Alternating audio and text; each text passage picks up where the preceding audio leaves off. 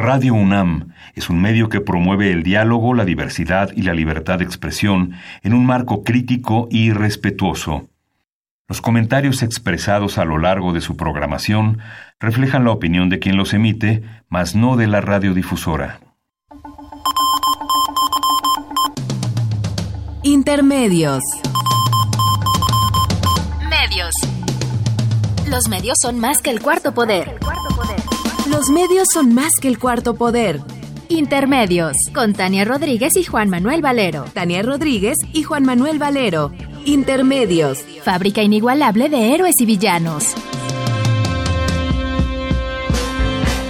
Intermedios.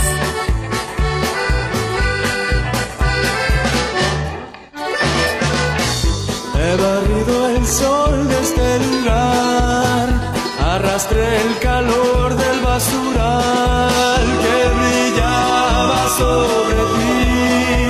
No sé si fue tan así. Con mi voz de plata haré temblar,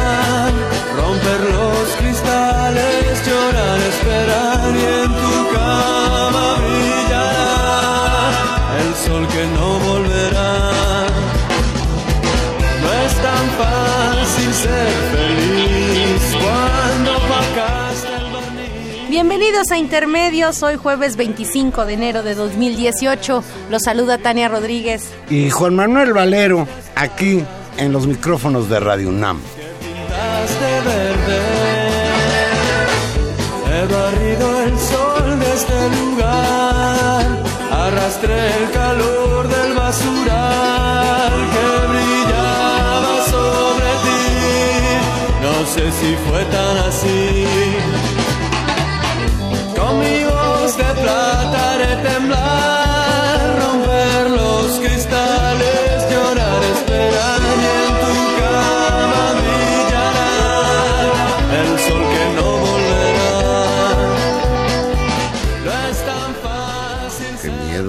Que no volverá. Bueno, no necesariamente. Eh, son los tres, este grupo chileno importantísimo de, del rock chileno. El Café Tacuba de Chile me dijiste. Pues más o menos. Es, o Yo ni vez- los conocí a los Hombre. tres, pero acepté que hoy pusiéramos música de un grupo chileno para recordar a un chileno non. Antier, el martes 23 de enero, murió el antipoeta, así le gustaba él que lo llamaran, Nicanor Parra. Nicanor Parra, miembro de una familia de artistas. Hubiéramos podido poner una canción de Violeta, pero con, pero con- convenimos en que nos, en- nos emocionaba tanto que nos iban a dar ganas de llorar y íbamos a entrar muy conmovidos en el programa. bueno, además, además, hoy del que queremos hablar un poquito es de Nicanor Parra. Y qué mejor que recordar al, al poeta con un, con un fragmentito de un, de un poema suyo, del libro justo de poemas y antipoemas, un fragmentito del poema Cartas del poeta que duerme en una silla.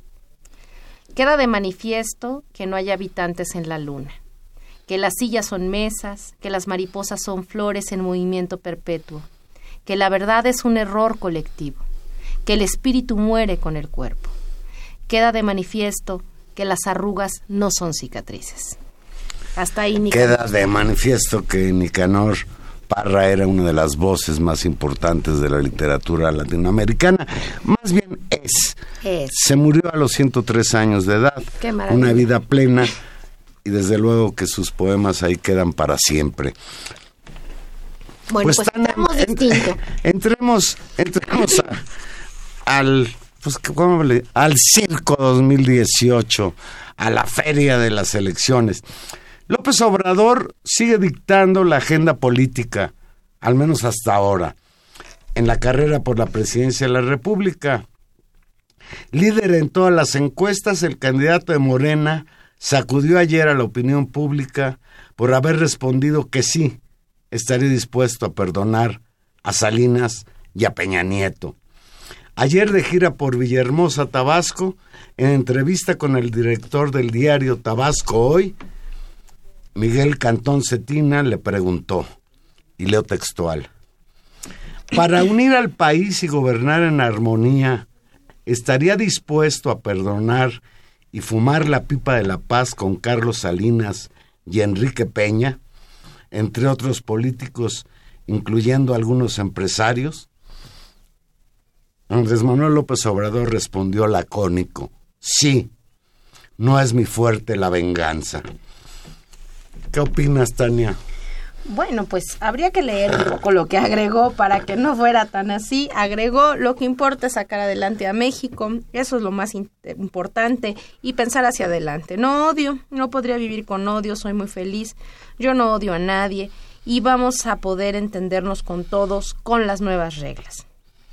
Eh, el, el candidato presidencial de la coalición Juntos Haremos Historia agregó, ¿cuáles son estas nuevas reglas? Cero corrupción, cero impunidad y en adelante no va a haber corrupción, impunidad, no va a haber persecución. No se dará instrucción desde la presidencia de la República de perseguir a nadie por cuestiones de índole política. No vamos a optar por las venganzas. Los medios y bueno, pues mucha gente ha interpretado como que fue una declaración, voy a perdonar a Salinas. No, fue la respuesta a una pregunta. Yo te soy sincero, Tania, en un primer momento me asusté. Como que el chupacabras merece perdón. Pero después lo pensé, bueno, y si le hubieran preguntado y hubiera contestado que no, que no iba a perdonar. Yo creo que en primer lugar, si, si perdón, Peña si Andrés Manuel López Obrador llegara a ganar la presidencia de la República, pues no le va a corresponder a él ser el Ministerio Público que juzgue la corrupción de regímenes anteriores y lo que sí yo me quedo con ello es la promesa que ese cambio que tanto requiere el país tendrá que ver con ser corrupción y cero impunidad. Sí, es decir, yo creo que, eh, digamos, el problema de la corrupción y de la impunidad en este país justamente lo que requiere no solamente son reglas, por supuesto requiere cierta voluntad política y requiere de instituciones fuertes, autónomas, firmes, apoyadas, legítimas, justamente para que estas, esta, esta intención de no impunidad y de mantener eh, digamos, un, un, margen de honestidad, de buen comportamiento en la función pública pueda, pueda darse, sin lugar a dudas. Eh, creo que también habría que observar eh, lo aprendido, y creo que eso es muy claro en estas últimas ¿Tú semanas. perdonarías, Tania, a alguien que es acusado de haber sido el autor intelectual del asesinato de más de 500 perredistas durante su sexenio? Me refiero a Carlos Salinas de Gortari. El tema, o sea, digamos, es muy complicado. El, el tema del perdón, uno, en primera instancia, eh, cómo se construye el lugar desde el cual hay alguien que perdona al otro, ¿no? En términos del agravio. Siendo uno piensa en términos generales, estamos en condiciones de perdonar a los que han agraviado al país en términos generales, pues es muy, muy complicado. Creo que en el caso particular de... Eh, de, de, Andrés Manuel, eh, la propia pregunta lo pone en un lugar, digamos, de poder, lo pone en el lugar de el supuesto de ser el hombre que ganó, que, que una vez que ganas, digamos, hay una especie de también de justicia histórica nueva y un lugar que se concede, es muy difícil, no, si yo estoy en ese lugar no voy a perdonar a nadie, los voy a hacer voy a hacer justicia. Por supuesto que eso, eso gustaría mucho a un público mucho más convencido, tal vez mucho más politizado, pero tal vez para la opinión pública en general el discurso como justiciero también no, no produce mucho efecto. Me parece que hay un, un doble cálculo. Por un lado, este lugar pues un poco incómodo en que si, si yo los perdono te pones en el lugar de... De perdonavidas. De perdonavidas y un lugar muy poderoso finalmente, que eh, tiene su, su buen costo, tiene su, su ventaja política, digamos que está regalada. La otra es que creo que permanentemente eh, López Obrador en esta campaña ya lo había intentado desde el 2012, o sea, esta, esta actitud no es nueva, esta viene desde el 2012, había tratado de moverse a una imagen eh, mucho más suave en términos de no propiciar o dar elementos a montar la campaña de guerra sucia, de polarización, de desgaste que se que fue muy evidente en 2006, es decir, convertirlo, darle darle lugar del agitador, del violento, sí, pero Pero se mira, está moviendo. lo Es que pasa es que, mira, eh, en la vida política de Andrés Manuel López Obrador, pues el señor Carlos Salinas de Gortari ha sido el villano favorito. Claro. Yo, yo ahorita pensando cuando te escuchaba, yo sabes que le hubiera contestado al periodista este allá en Chapa, le hubiera dicho, ¿y quién soy yo para juzgar, para perdonar o condenar a nadie? Que lo perdone Dios.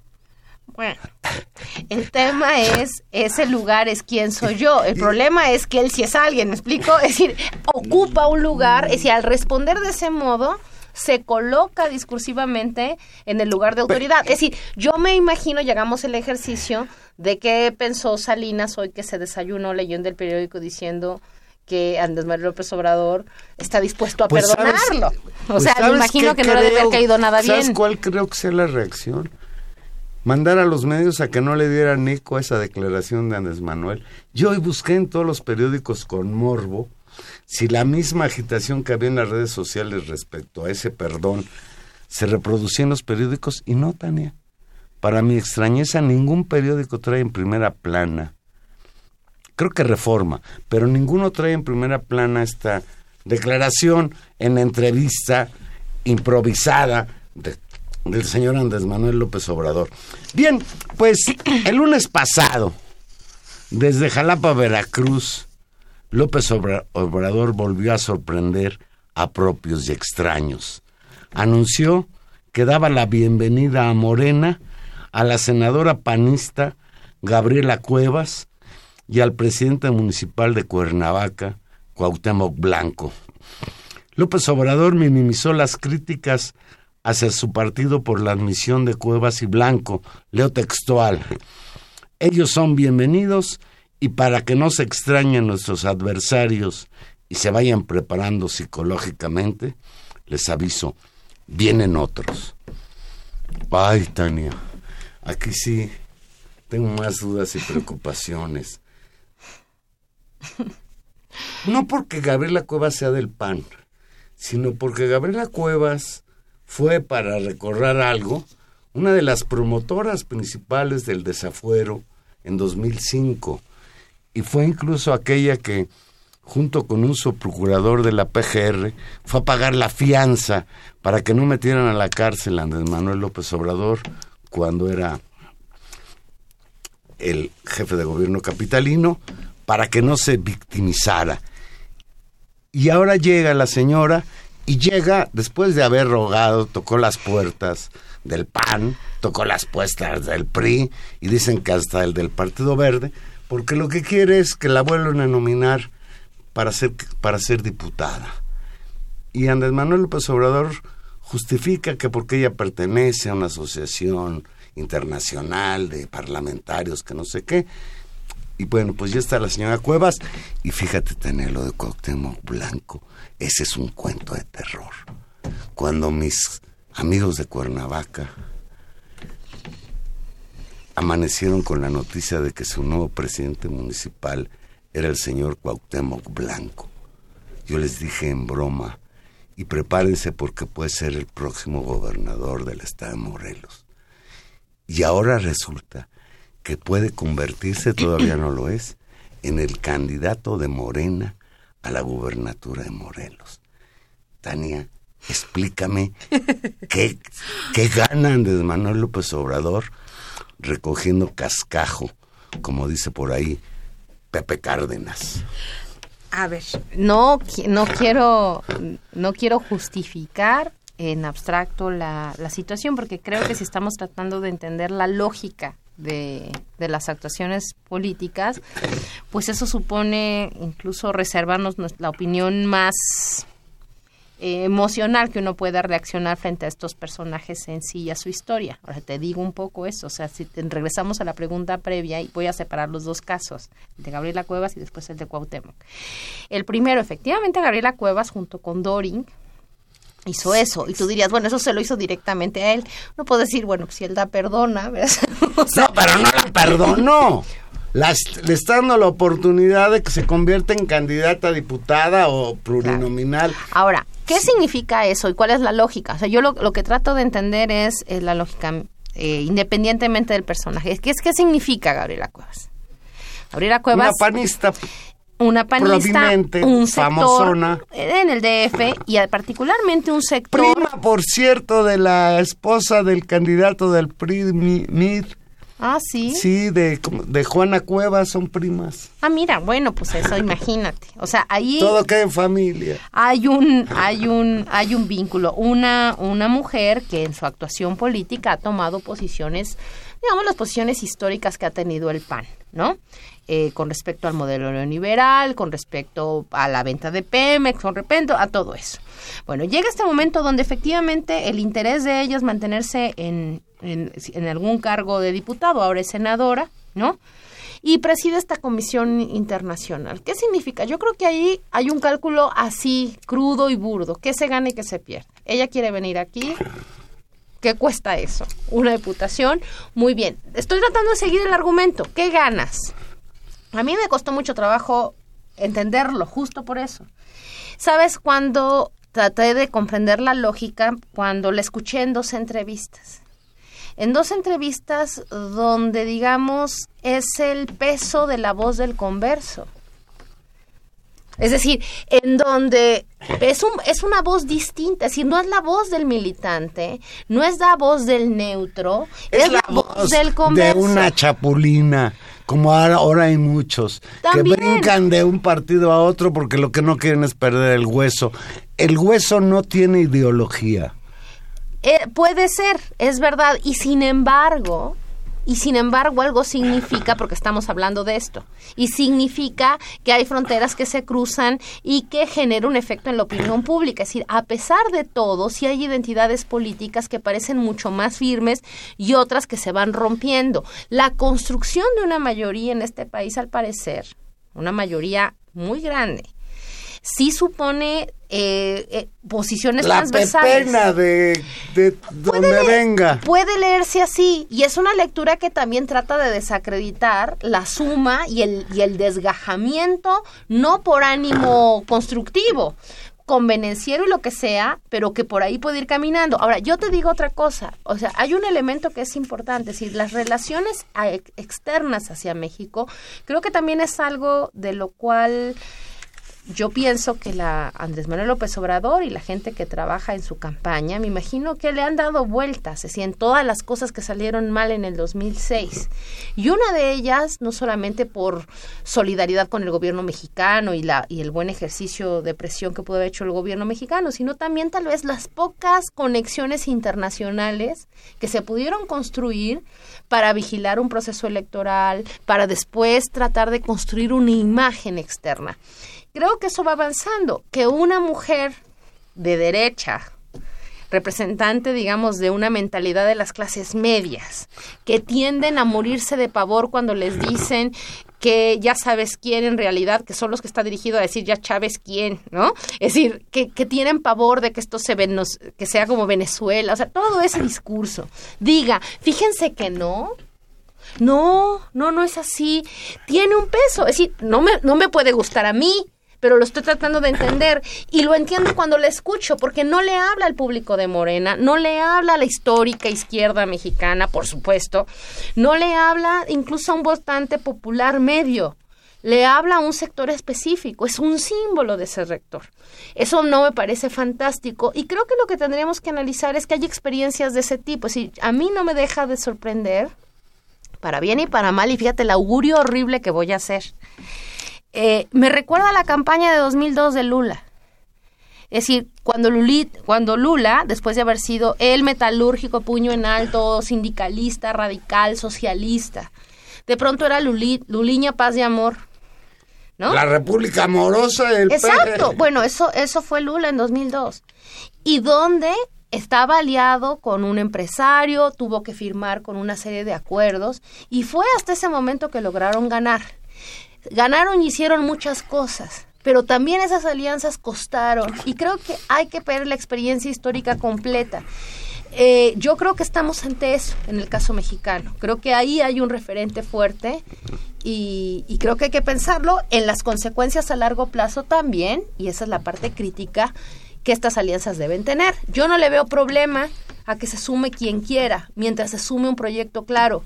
No le veo problema a que aparezcan otros grupos asociados, mientras realmente tuvieran un hubiera un partido organizado, democrático, que discute. Creo que estamos lejos de ese escenario. Entonces, sí es riesgoso, aunque es comprensible la estrategia electoral. Además, has dicho una cosa que también es importante. No fue Andrés Manuel López Obrador el que se acercó a Gabriela Cuevas. Fue ella la que dijo que quería dialogar con él. Es decir, es decir, no se está acercando la gente. Yo creo, mira, que el peje está jugando aquella desbandada en el PAN, en el PRI y en el PRD. No, yo yo quisiera que si esta lógica sigue como va, o sea, si este escenario de suma de voluntades sigue funcionando y se reproduce en un esquema casi de cargada en esta cultura política, de que la gente, no, de cargada, o sea, uno es voto útil porque la gente castiga en el voto útil, esa es otra cosa. Voto útil de la gente. Cargada por López Obrador. Cargada en términos de lo que tú dices, de intereses. Ya empiezan en las redes sociales a, a surgir chistes, lo puedo decir así, que dice, ya no más falta que Peña Nieto se una a la campaña de López Obrador. Con, está la cosa un poco complicada. Mira. Si, esto sigue así, lo que vamos a ver probablemente, y por eso es interesante lo que pasó esta semana en el caso de Chiapas, en el caso de otros lados, es la fractura de de partidos grandes. Efectivamente, lo que decir lo que no se ha manifestado abiertamente es el tema del PRI, aunque hay que decir que la semana pasada fue muy interesante una reunión muy amplia con sectores campesinos, muchos de ellos históricamente mucho más cercanos al control corporativo priista o muy acostumbrados a negociar y ahora alineados a ellos. Es decir, sí hay un efecto de, de un contendiente dominante en el contexto político actual. Y eso genera reacciones diversas en los distintos actores políticos que traen su propio juego. Por supuesto que traen su propio juego. El talento aquí es si ese actor político dominante es capaz de mantenerse firmes en su agenda, en sus identidades políticas fuertes, en su programa fuerte o no. Y si tienen instrumental propio, la fuerza propia organizada para imponerse y hegemonizar la alianza. Si eso no lo puede hacer, están digamos, de cualquier manera esto va a ser muy complicado. Pero, pero vamos a ver qué pasa. O sea, yo creo que ahí habrá que ver y particularmente creo que esto es un problema y un desafío para la gente de Morena. O sea, creo que los afiliados, los militantes, los dirigentes medios de Morena tendrían que estar en este momento pensando muy bien cómo hacer de ese partido un instrumento efectivo, crítico, democrático de discusión. Porque si no, esto se va a ir a, o sea, su proyecto se puede pues ir para cualquier lugar. Yo, a mí me parece deprimente ver a Gabriela Cuevas y Cuauhtémoc Blanco dentro de Morena, pero me parece de risa loca ah, observar a los neopanistas del Partido de la Revolución Democrática rasgarse las vestiduras pintadas de azul. No, se, acabaron a, a López Obrador por la llegada de la señora Gabriela Cuevas y lo que no saben, lo que no, no piensan es que ahí el PRD todito se alió con la derecha, con el PAN, con Anaya, y ahora es su candidato a presidencia de la República. Y por cierto. Y el otro sector directamente, y el otro sector del PAN directamente se fue al PRI. Y el otro sector del PAN anda jugando a la independencia. Claro, te digo. Es decir, hay efectos disonantes cuando tienes un actor muy desafiante en el, en el escenario político. Pues así están las cosas con Andrés Manuel López Obrador. El caso de Cuauhtémoc, no, no hablamos de eso. El caso de Cuauhtémoc creo que es distinto. Es distinto por, o sea, es similar y distinto por otras razones. Es decir, ¿cuál es el efecto Cuauhtémoc Blanco? Y lo discutimos aquí en su momento cuando de manera muy sorpresiva a todos nos daba nos causaba cierta hilaridad que se hubiera que se hubiera lanzado y después que ganara. Y lo decíamos de broma en una de esas todo mundo por enojo decide no voy a votar ni por estos ni por estos y voto por Cuauhtémoc y al parecer esa fue la racionalidad de una parte del electorado de Cuernavaca. Es sorprendente y creo que a cualquiera que le interese la política y que hace del estudio de la política, de la forma política, pues un, una cosa importante en la vida, pues le parece un poco chocante que Cuauhtémoc Blanco Pero no un poco chocante. Cuauhtémoc Blanco, golpeador de mujeres, un tipo que como futbolista un día fue y se orinó de perrito en la portería del Celaya. Son personajes verdaderamente de terror, Bueno, pero el problema... Indefendibles. Por eso, pero el problema no son ellos en sí mismos. Bueno, es un problema de personalidad del señor. Lo realmente preocupante es que esté arriba en las encuestas.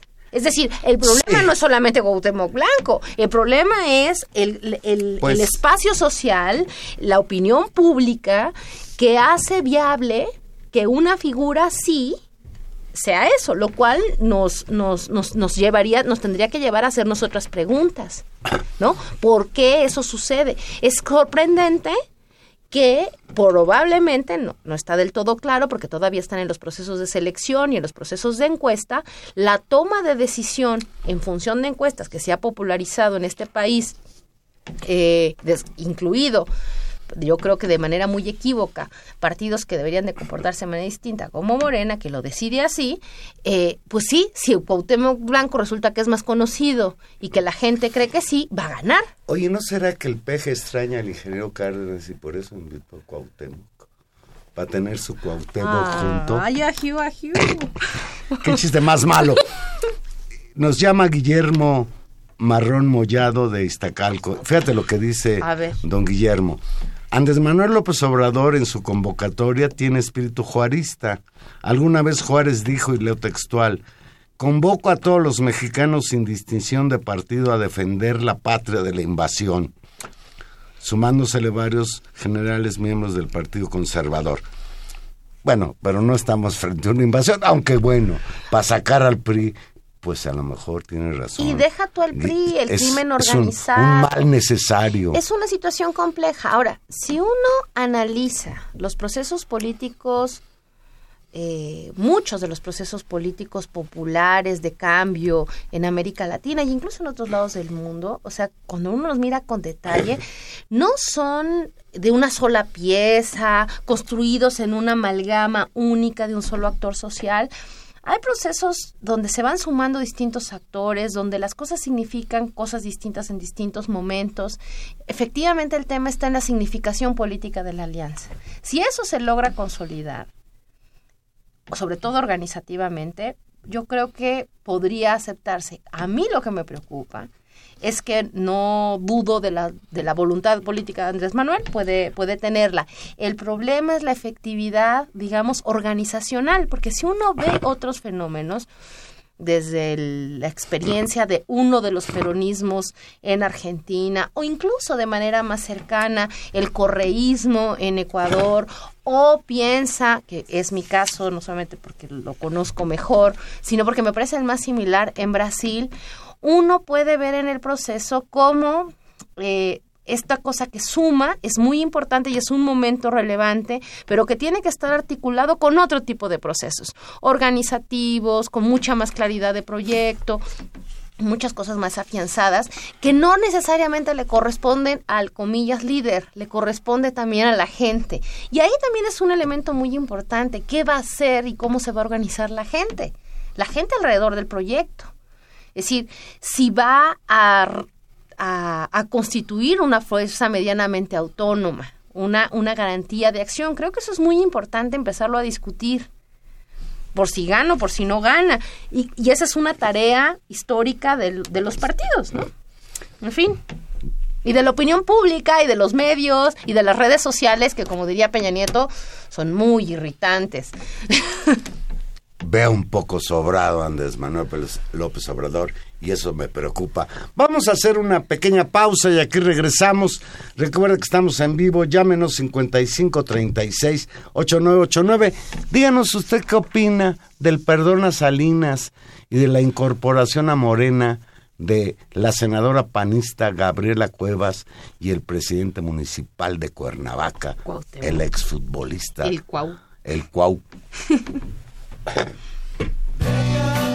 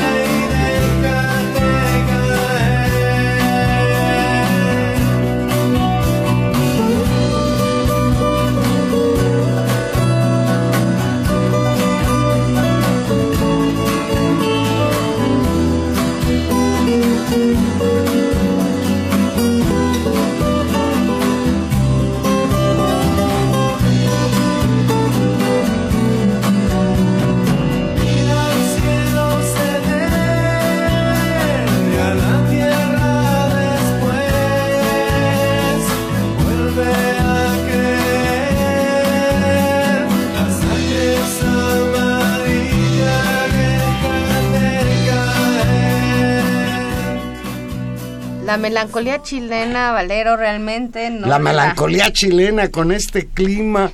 Llovió ayer en la Ciudad de México y en algunas zonas granizó.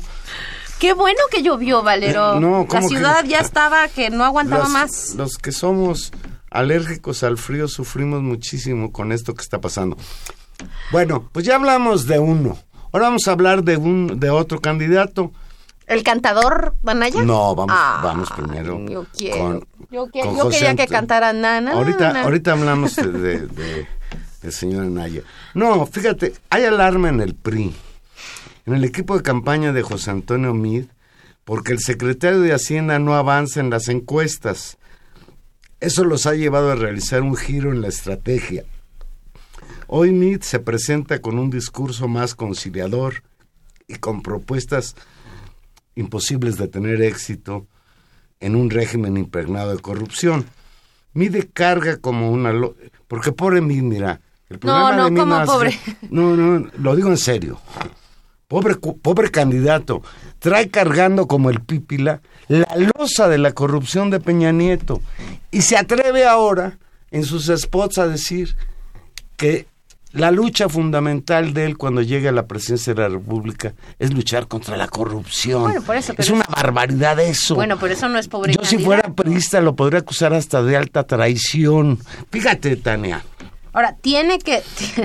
Durante el sexenio del señor Peña Nieto, 19 gobernadores que lo acompañaron en su toma de posesión en diciembre de 2012, 11 enfrentan cargos de corrupción. Tan solo el caso de Javier Duarte, exmandatario de Veracruz, la Auditoría Superior de la Federación ha calculado irregularidades por 36 mil millones de pesos del presupuesto.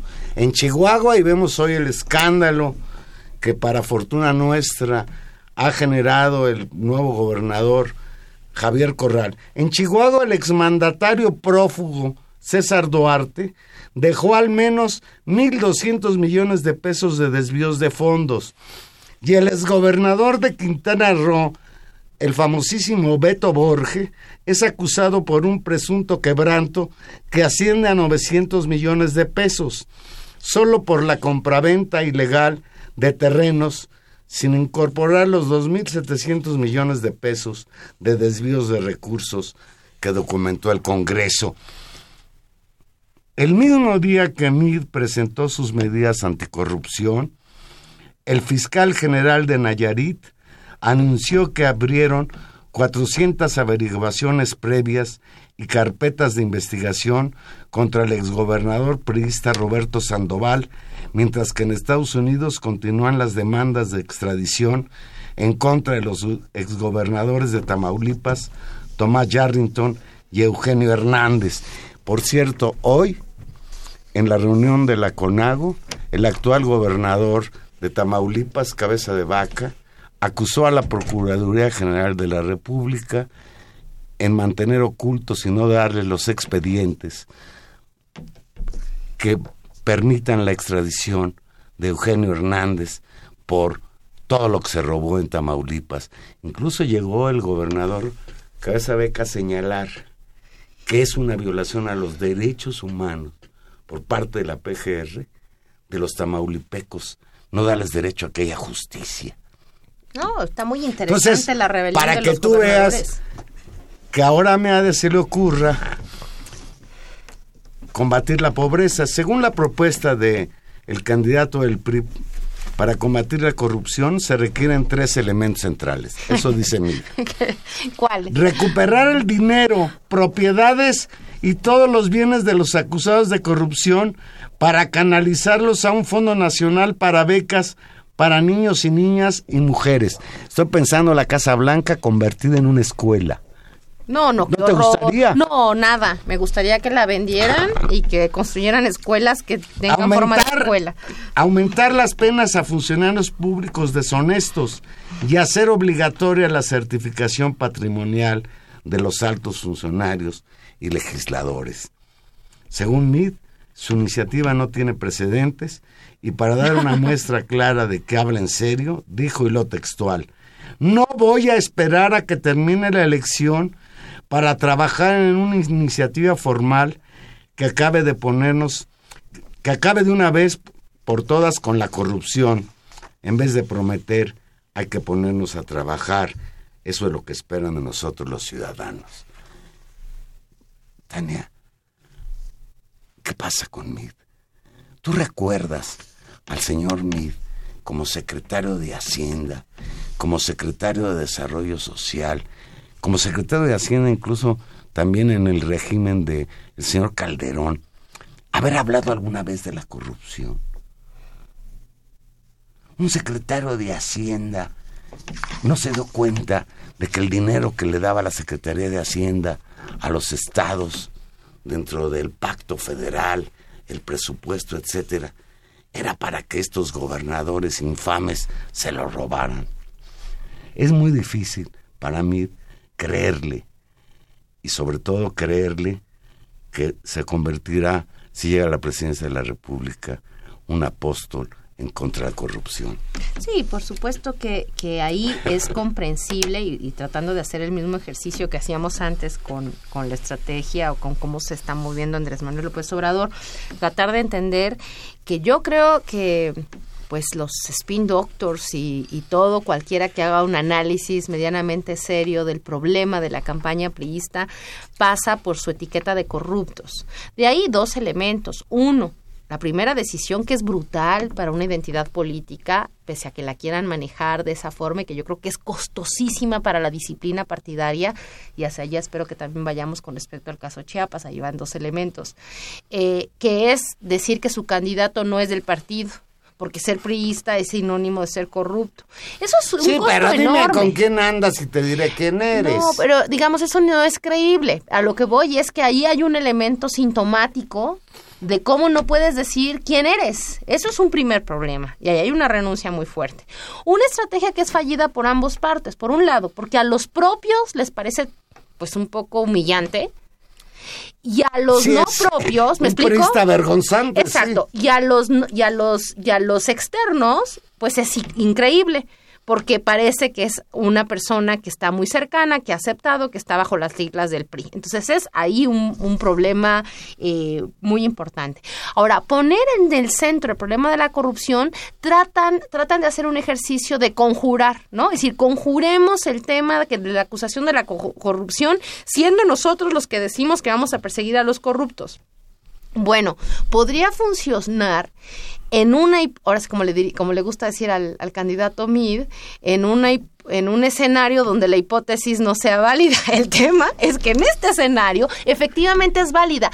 No porque estemos pensando simbólicamente de que los pristas son corruptos. El problema es que hay demasiados casos abiertos. No es un problema de percepción. No. Es un problema. Es, hay actas, denuncias. Exacto. Sí.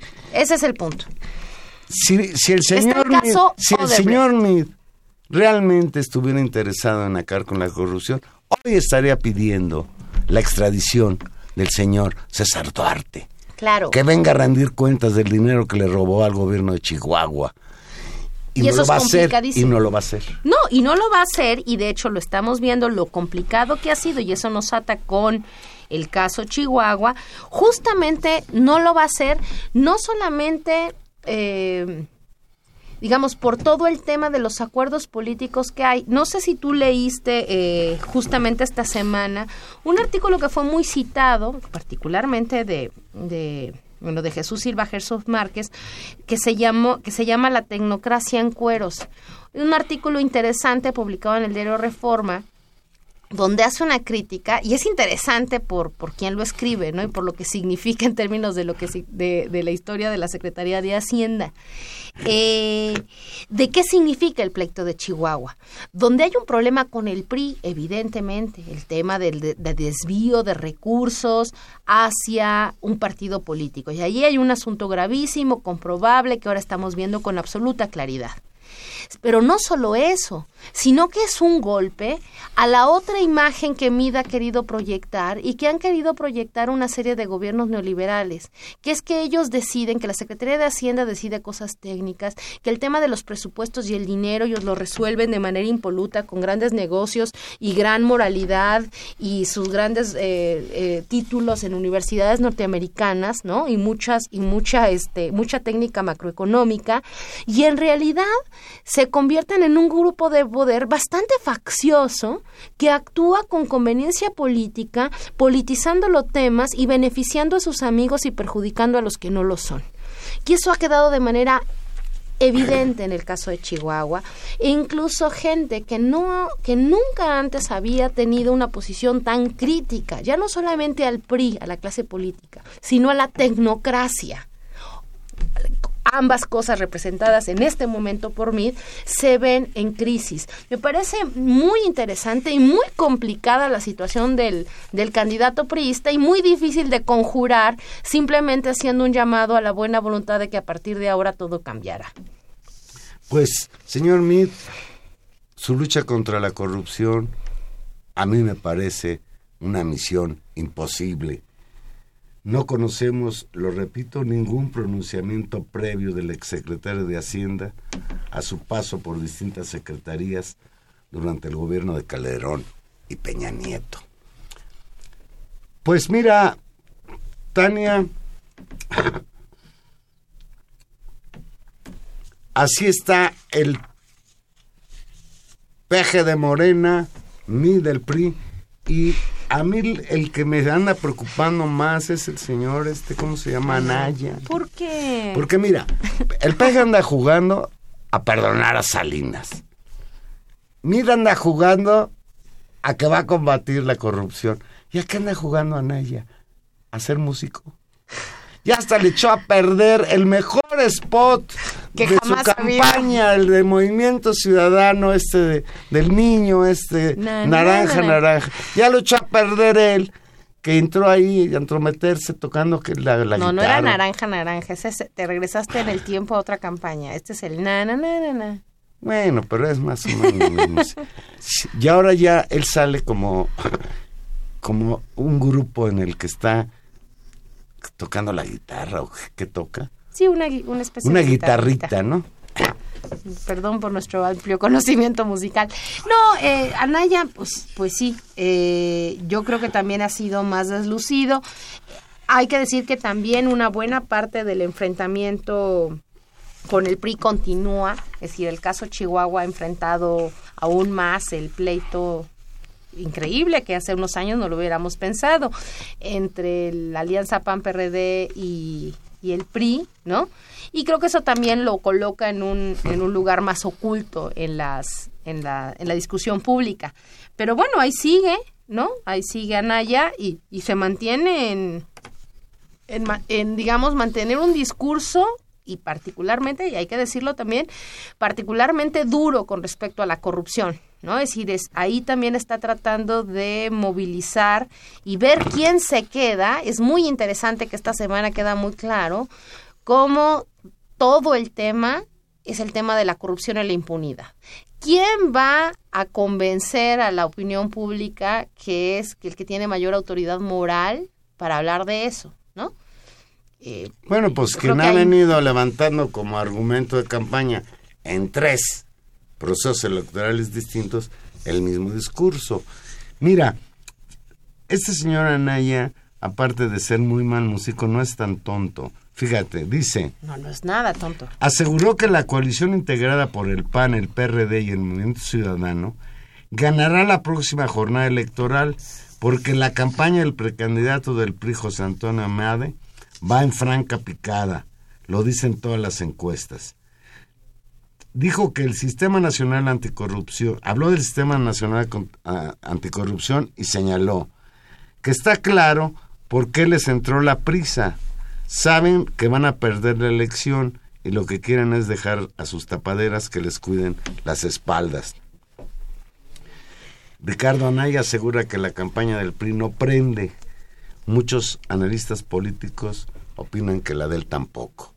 Ayer escuchaba yo a este señor, el encuestador de Mitowski, ¿cómo se llama? Roy Campos, con López Dóriga en el noticiero este que tiene a mediodía en Radio Fórmula, señalar que la gran diferencia entre López Obrador, que él sí sabe ser candidato, y los otros son aprendices.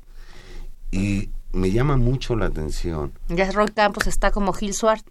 Es que ya andan desesperados los encuestadores y López Doria de que Hace encuestas en Facebook, ¿no? bueno López gana hace encuestas en las que siempre gana este Mid sí Bueno, eso pasa un poco en las redes sociales, porque digamos, si fuéramos al circuito de la gente cercana a Morena, hacen encuestas, siempre gana López Obrador con el 90%. Es decir, y eso está muy estudiado. Es decir, las redes pero hay sociales. quien dice a mí no me consta de que López Doria lo que es mete bots a votar este Sí, seguramente, mí. Sí. seguramente puede ser eso, pero también es Tratándose de López Dóriga, yo lo creo todo, Pues, aunque no lo podría probar.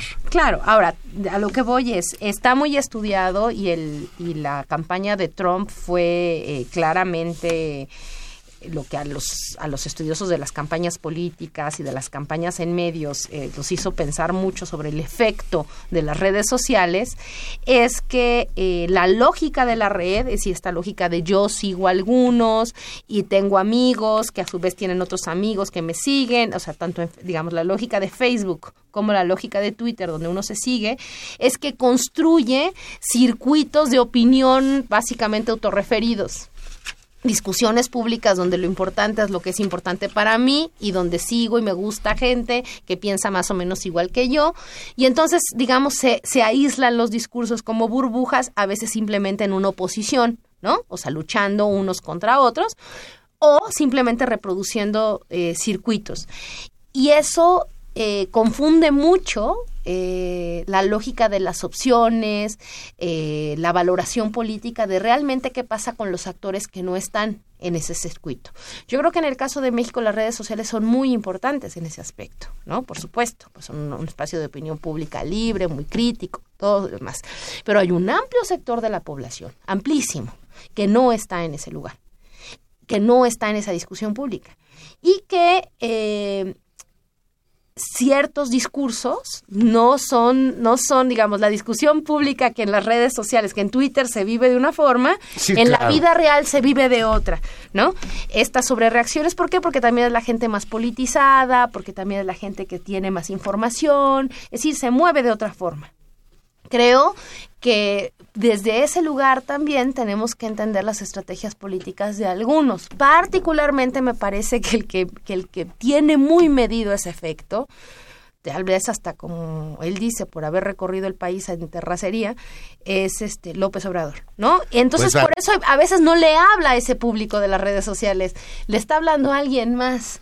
Y a, y a ciertos sectores, pues nos cuesta mucho trabajo y nos resulta muy chocante. Pues sí.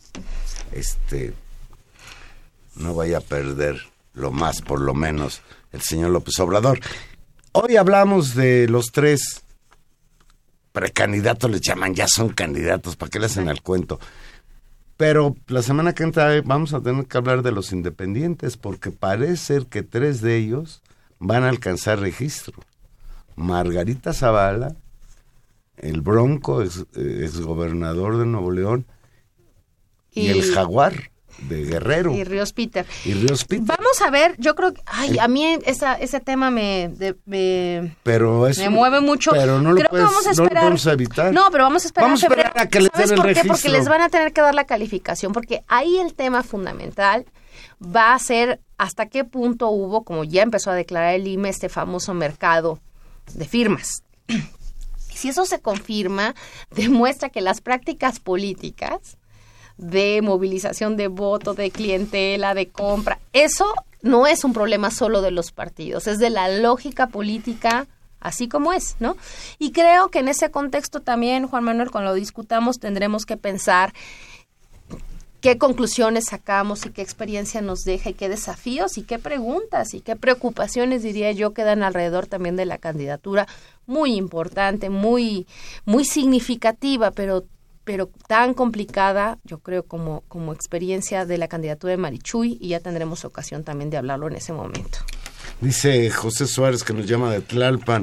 Si López Obrador perdona a Salinas y a Peña, podríamos pensar que ya está pactando con los líderes de la mafia para pacificar el país, y yo creo que es bueno. Sí hace el símil entre la amnistía al crimen organizado. Pues sí, yo, yo sí incluiría a Salinas y a Peña Nieto. ¿En el una crimen- amnistía? No, en el crimen organizado. Ah, bueno, pero el tema es, ay, y ahí eh, vale yo la te, pena... ya te lo repito, que lo perdone Dios a Salinas. Yo no. No, pues yo que tampoco. lo perdone Dios y el peje. Yo tampoco. Es más, si, si Andrés Manuel López Fíjate. Obrador quiere perdonarlo muy bien por él. El tema es que en este país haya justicia. Exactamente. Pues sí. Sí, yo con eso me queda, mira, ahí sí le doy toda la razón a nuestro querido amigo, este, ahí se me perdió, ¿dónde estás? Bueno, mientras que encuentro la llamada de, de, de mi amigo. Fíjate lo que nos dice Ramón Ortega, dice, ya no hablen de elecciones, mejor hablen de cultura. De en poesía. México no hay elecciones, hay amor por el billete. El tema de las, del, del dinero en las elecciones es el móvil perfecto, además de las grandes, digamos, de la ambición y de que se compran sus grandes casas y de hacen muchos negocios, sin, sin dudar a dudas, el, el dinero para las campañas políticas ha sido un incentivo enorme para el vacío de las arcas públicas. Tiene usted toda la razón. Si no se fuera el dinero en eso, seguramente podríamos estar hablando de una de, de muchas más bibliotecas, de muchas más escuelas y por supuesto que un programa de análisis político como el nuestro podría dedicarse a hablar de ¿Te cosas acuerdas- bonitas como acuerdas- hablar de la poesía de te- Nicanor Parra, sin ¿Te lugar a dudas. ¿Te acuerdas que Wallenberg decía, cuando era el presidente del Instituto Nacional Electoral, que la- las elecciones son caras en México porque pues, son muy tramposos todos los participantes, lo cual es gravísimo. Dice Manuel Munguía de Iztapalapa, dice, es correcto lo que dicen, cero corrupción e impunidad, pero y se- dice, ¿no creen que hace falta un cambio de modelo, de modelo económico? Yo estoy de acuerdo en que sí. ¿Qué, con- qué contraste con el actual que nos ha llevado a esta crisis ya enriquecida una oligarquía voraz? A López Obrador no le toca perdonar, lo que le toca es, es montarse a trabajar como le toca. Estamos totalmente de acuerdo con Manuel Muguía. Y el, Pues problema, antes- y el problema es justamente el tema del modelo económico. Y ahí creo que efectivamente este golpe y este desgaste, ya no solamente del PRI, sino de la tecnocracia, no solamente ya por, por los gasolinazos, por la situación crítica del sistema productivo del país, por nuestra caída en los precios y en los salarios, es decir, por todo eso que nos ha pasado, eh, sino también por su expertise político y cómo se han desgastado en todos los círculos sociales. Eso creo que es que es una ventaja para darnos la oportunidad como sociedad de pensar de nueva cuenta cómo manejar el presupuesto, cómo manejar las finanzas públicas, cómo manejar eh, la economía de este país sin el decálogo neoliberal. Por cierto, en broma, creo que hoy dijo eh, López Obrador que a los que sí no les otorga su perdón son a Calderón y a Fox. Ah, o sea, no puede con todos. Cada quien tiene sus, sus fobias. Fíjate, eh, ayer le gritaron a Fox en Nueva York duro unos migrantes mexicanos. Todo México te repudia. Gritaron migrantes a Vicente Fox en Nueva York, afuera del edificio donde se grabó un programa de televisión donde participó el expresidente. Los mexicanos le reclamaron la millonaria pensión que recibe como exmandatario, con, con pancartas en las que se podía leer, dile adiós a tu pensión, comes y te vas, ratero traidor, y no se confundan, Vicente Fox fue el Trump mexicano, no tanto, no tanto. Y no me refiero, no, no tenía los tamaños Fox para querer ser un Trump como Trump. Fíjate lo que dijo Fox ahora que se salió esta niña, ¿cómo se llama? Gabriela Cuevas. Le dijo traidora. Y le dijo traidora cuando él ya dijo que va a votar por mí. No, es una cosa muy bonita. Es Fox, Claro, es, pero- Fox es encantador. No, pero en ahí su locura. yo lo que digo es que ahí hay esta crítica de este partido, del verdadero partido, es decir, del PRIAN, del partido transversal del neoliberalismo, de la venta de Pemex, donde sí, pasar del PAN al PRI en términos de, cierto discurso, pues será aceptable para ellos. Lo que no puede ser es en la lectura de Fox, imagínate, es esta persona que era decente se pasa al bando de los populistas. Es decir, ahí es donde creo que estas fronteras ideológicas eh, sí se mueven. Por eso ha sido un tema lo de Gabriela Cuevas. O sea, por eso es un tema, y digo, si a nosotros nos escandaliza de un lado, me imagino que del otro lado, es decir, cuando uno piensa cómo les cae esto a los panistas, pues ahí hay también un gran debate, ¿no? Pues ya vámonos para que regresen los spots. Ay, Por sí. cierto, a propósito, el bombardeo de spots ha sido inútil. No se han movido las preferencias electorales de acuerdo con bueno, las encuestas. no hay encuestas, más bien, Valero. no hay encuestas nuevas. Ya nos vamos. Estuvimos con ustedes hoy en los controles técnicos Humberto Sánchez Castrejón. Gracias, Humberto.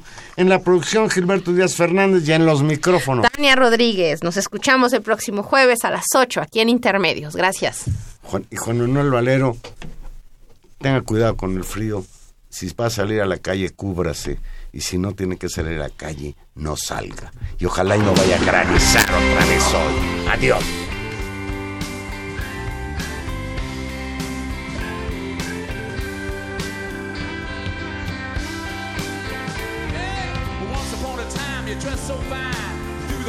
Dime and you climb, and then you, yeah, people call, say me where now you're bound to fall. They thought that they were just a